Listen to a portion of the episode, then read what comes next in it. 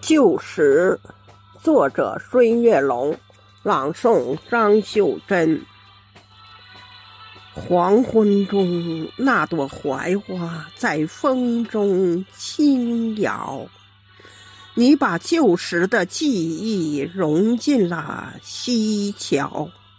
劳累的人们在田里插着秧苗，衣服镶嵌着汉字的云朵。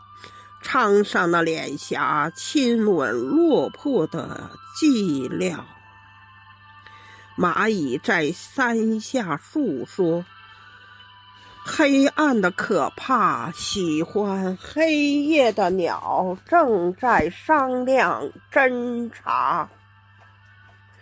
风中的云朵羞涩成了红霞，立夏。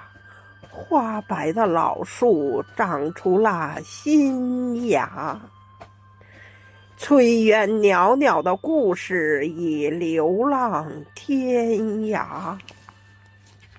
黄昏里有几朵在风中轻摇的野花。